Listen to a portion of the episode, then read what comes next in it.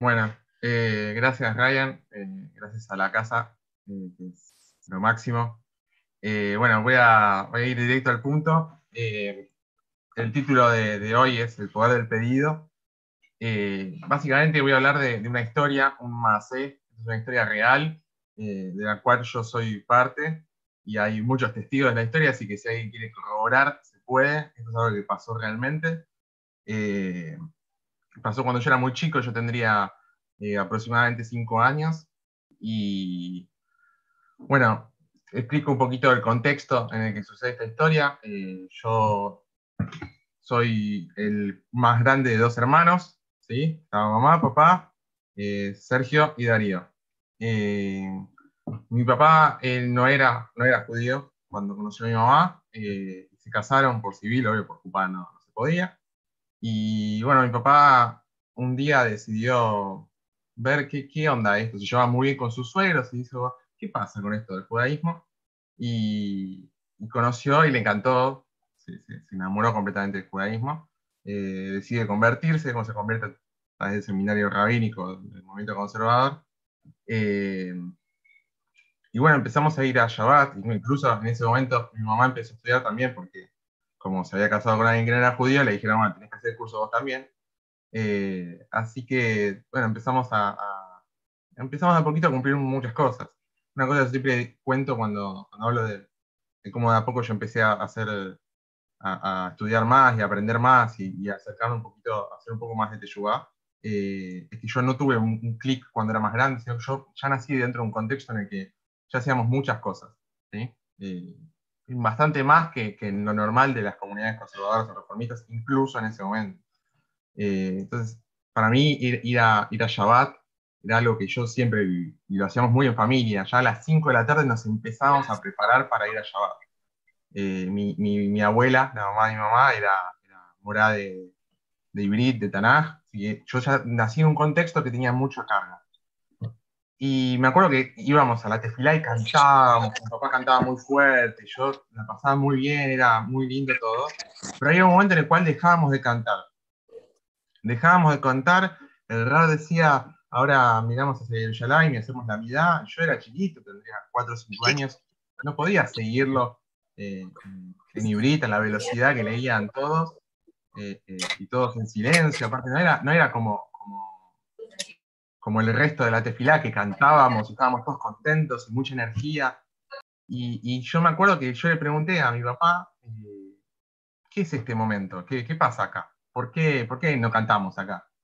Y mi papá me explicó que era, la midá, que es el momento, la, la tefilá más importante que hacemos eh, tres veces al día, eh, y que es la tefilá en la cual nosotros estamos más cerca de Hashem, más nos conectamos y más más podemos eh, eh, tener una relación con él en ese momento, estamos más cerca que en cualquier otro momento del día. Y, y yo me quedé como diciendo, pero ¿qué, voy a hacer yo? Soy un nene chiquito, 4 o 5 años, ¿qué hago yo adelante de Hashem?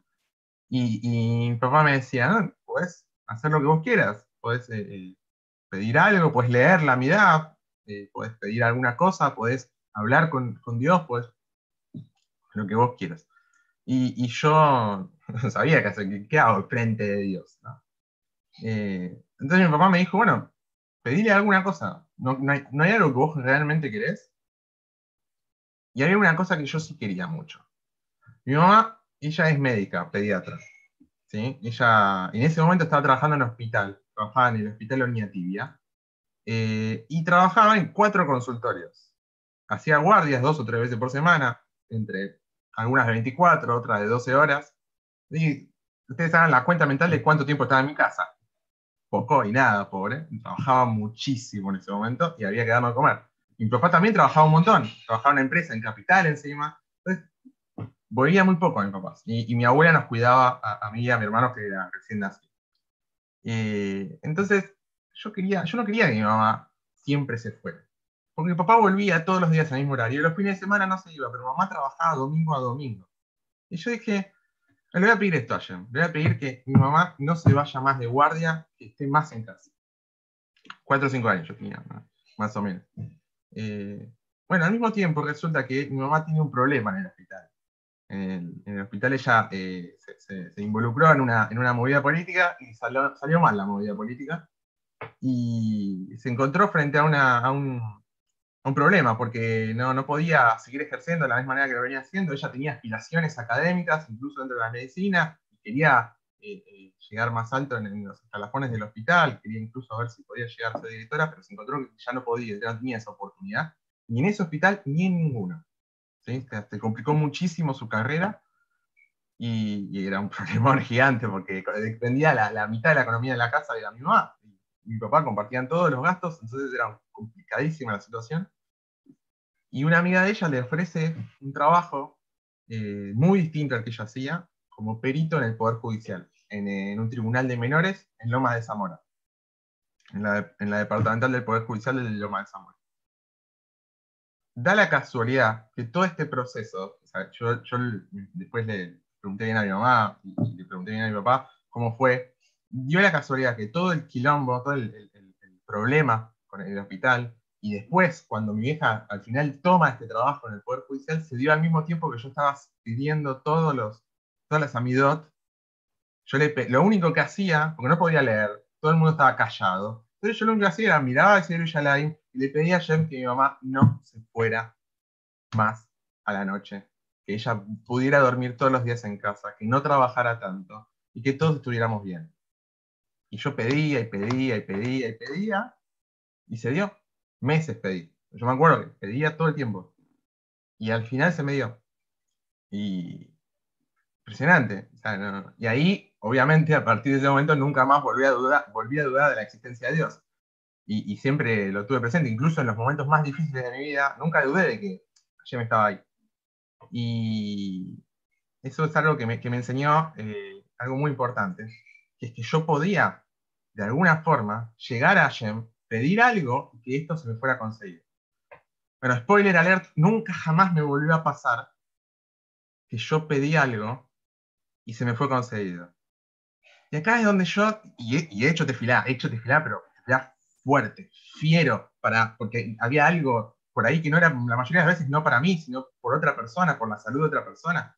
yo he tenido muchas personas en mi vida, de mi familia, que se han enfermado y, lamentablemente no están con nosotros, pero, pero he pedido, y ni eso. Y una vez eh, Romy, eh, que está, está por ahí, que ayer dio la charla, que es mi, pareja, mi futura, futura esposa, eh, una vez me enseñó algo espectacular, impresionante, que, me hizo entender esto, de por qué yo nunca más volví a acceder a esa, a esa conexión con Hashem, porque si bien yo puedo estar en Kippur, en la Hazara de, Musaf, en, la repetición de la mirada, llorando de la, de la emoción de la tefilá, y así no lograr esa conexión que cuando yo tenía 4 o 5 años. Y fue que ella me enseñó que nosotros, cuando recibimos la Torá, ahora en Shavuot vamos a nuevamente recibir la Torá, cuando nosotros recibimos la Torá, estamos en el momento espiritual más alto de Am Israel. El pueblo de Israel nunca estuvo tan alto espiritualmente como cuando recibió la Torá. Y fue el momento máximo. Y todos estuvimos ahí porque todas las almas del pueblo de Israel estuvieron ahí. Y a partir de ahí, es como que nos dieron un shock, shock de energía espiritual a full. Y a partir de ese momento, esa es la energía espiritual que nosotros tenemos. Y a medida que va pasando el tiempo y va pasando la historia, hasta que venga el Mashiach, va disminuyendo esa cercanía con Hashem. Ese, ese momento va pasando y a medida que eso, ese tiempo va pasando, va disminuyendo. Y lo mismo pasa a cuando somos chicos. ¿sí? Cuando somos chicos, nosotros nacemos, nacemos puros, nacemos eh, sin, eh, sin, haber hecho ninguna maldad, sin, sin, nada, nacemos como una hoja en blanco, donde se van escribiendo, donde nosotros vamos escribiendo nuestra historia, nuestra vida. Y a medida que va pasando el tiempo, nos vamos alejando de esa pureza. Cuando yo era chico, yo nací en un ambiente en el cual ya me dijeron, Dios existe y acá tenés la mirada y pedirle lo que quieras. Y yo le pedí algo y Dios me lo dio. ¿Por qué? Porque nunca voy a lograr una tefilá tan pura como la de ese momento. Y entonces también yo tuve que reflexionar, pero pará, ¿cómo puede ser que nunca más voy a volver a llegar a tener algo así? Entonces, ¿para qué, para qué me esfuerzo? Si ya sé que nunca la voy a lograr. Entonces, una cosa muy linda que, que, yo reflexioné, esto es una reflexión propia, que es que está bien, yo nunca voy a volver a lograr tener esa conexión que como cuando yo era chico. Pero eso no quiere decir que yo deje de pedir. Y el hecho de que yo no vaya a lograr esa conexión tan pura con Hashem es lo que realmente hace más lindo todavía el, acto de pedir. Porque si yo supiera que si yo pido consigo lo que quiero, no hay, no hay ninguna aspiración, no hay ningún proceso que hacer, no hay nada que mejorar, porque ya está, lo logré. Si yo supiera que un día lo voy a lograr, y seguro que lo logro, entonces ahí tengo el objetivo, pero yo nunca lo voy a lograr, por lo tanto, no es, no es lo importante el objetivo acá, sino el proceso. Y acá es lo que, una de las cosas que, me enseñó Agus, que también está por ahí, eh, que es que es, Sefirat Omer, que es el momento en el cual estamos atravesando, que termina esta semana, es un proceso para recibir la Torah. Que cada día tenemos que hacer algo, y cada día es especial y único. Y la Torah no la tenemos que recibir solamente en Shavuot, la tenemos que recibir todos los días. nosotros tenemos que hacer cada día algo espectacular. Ayer Romy habló de cómo ponernos pequeños objetivos cada día para lograr lo que nosotros necesitamos y queremos. Con esto termino, porque si no ya me estoy pasando los ocho minutos. No es tratemos a veces de, disfrutar de los procesos. Y tratemos a veces de, no, no, cargarnos con todo encima nuestro. Pidamos. Pidamos ayuda. Pidamos a Shem, pidamos al otro, pidamos a nuestra pareja, pidamos a nuestro amigo, a nuestros padres, pidamos. Nosotros no podemos solos. Necesitamos eh, eh, Am Israel necesita Minyan. Si no tenemos Minyan, no, juntos, esto es juntos. Entonces, y disfrutemos del pedir y recordemos que no vamos a poder volver a, los momentos perfectos de antes, sino que creemos nuestros nuevos momentos perfectos, en las condiciones en las que estamos ahora. Recibamos la Torah en Shavuot sabiendo que no es el objetivo solamente lo que es importante, sino también el proceso. Con eso termino.